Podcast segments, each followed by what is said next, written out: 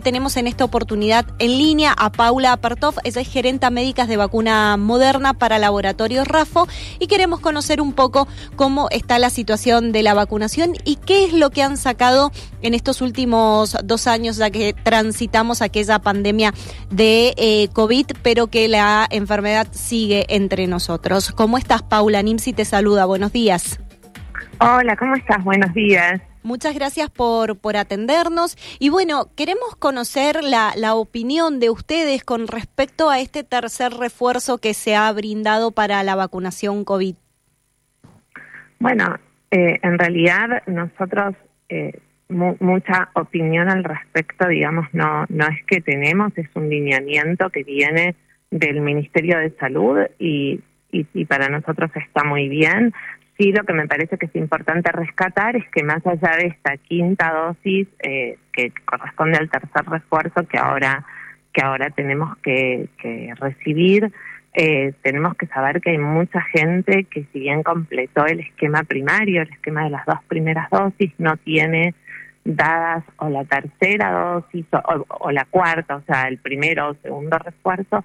Así que, digamos, esto también es una instancia para que todos entendamos que tenemos que completar los esquemas y salir a vacunarnos. Exacto, sí, la verdad que eh, desde un momento cuando todos comenzaban con, ay, yo no me voy a vacunar, no sé cuál es la vacuna ideal, a hablar ahora de un tercer refuerzo es como que hemos tenido prácticamente una vida en el medio.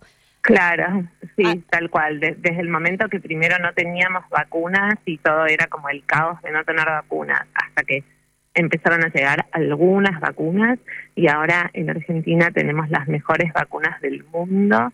Entonces creo que no tienen que quedar dudas en que tenemos que completar los esquemas con las vacunas que tenemos eh, entonces, los que los que no recibieron el primero o segundo refuerzo tienen que recibirlo y después aquellos que, que entren en, en los grupos que corresponden para el tercer refuerzo, por supuesto que también. Digamos, eh, un poco también eh, el concepto es que la vacunación no es algo, que, si bien todos somos libres de vacunarnos o no, eh, cuando hay un, un, lineamiento, una vacuna que, que está recomendada por el Ministerio eh, y más en una cuestión como el COVID que nos golpeó tanto, bueno, es, es, es un poco eh, como, como la, la, la obligación de cada uno ir a vacunarse. Ahora, ¿cómo quedó posicionada Moderna justamente frente, frente a, al virus de, la COVID y cómo está actualmente eh, ya haciendo lógicamente un seguimiento a lo que fueron las primeras dosis a este tercer refuerzo? Bueno, la vacuna de Moderna es una vacuna que tanto en los ensayos clínicos como, como en, en vida real, digamos, demostró ser una vacuna muy efectiva y muy segura.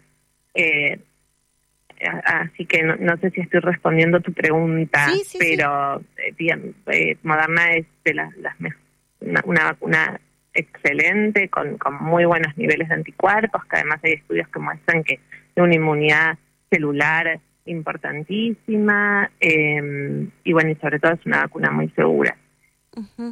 Bien, y ahora, por ejemplo, eh, eh, relacionado al tema de la colocación de, de vacunas, eh, ¿puede alguien esta pregunta seguramente ya la han hecho a lo largo de estos últimos dos años, pero digo, este tercer refuerzo, la marca, por decirlo de alguna forma, de la vacuna que yo me, que yo me voy a colocar, no importa si no corresponde a la que me puse en el segundo refuerzo o tienen que ser de la misma marca, empresa, laboratorio. No, las vacunas eh, que vamos a recibir ahora son vacunas RN mensajero y cualquiera de las dos vacunas RN mensajero que que se ofrezca en el centro de vacunación está muy bien, las vacunas digamos son intercambiables, así que en ese sentido no, no habría ningún problema en cambiar las vacunas.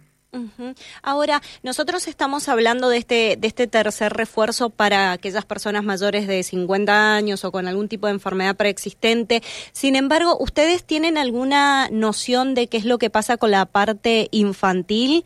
Con respecto al tema de la cobertura de los seis meses a los tres años. Nos habían dicho que venía bastante lenta la, el tema de cobertura en este grupo.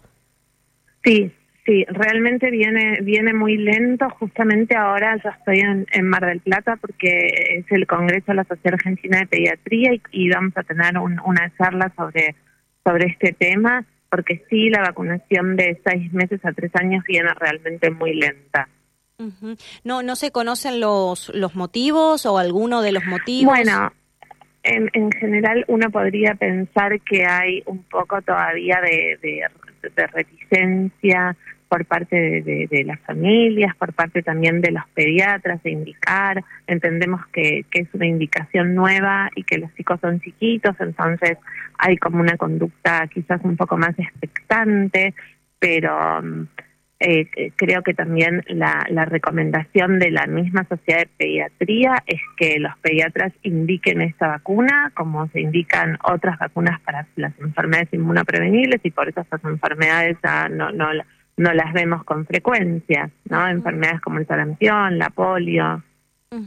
Perfecto, perfecto, Paula. Bueno, queríamos conocer un poco cómo, cómo se venía planteando esta, esta situación para la tercera dosis. Eh, estamos hablando con la gerenta médica de vacunas modernas para laboratorio RAFO. Y bueno, preguntarte ya por último si, si, si esto ya va a quedar en el calendario de vacunación. ¿Qué opinas? el tema del calendario de vacunación seguramente va a entrar la vacuna COVID en el calendario en algún momento, no, no sé cuándo, eh, no, sé si esto va a suceder en 2023 o en, o en 2024, pero sí, por supuesto que, que, va a entrar al calendario. Esto es una decisión que tiene que tomar en algún momento el Ministerio de Salud, así que no, no, no sabría cuándo va a estar, pero seguramente va a suceder. Mm, bien, bien. Bueno, Paula, muchísimas gracias por esta, por esta información y por esta comunicación. No, muchas gracias a vos. Que tengan un lindo día. Hasta luego.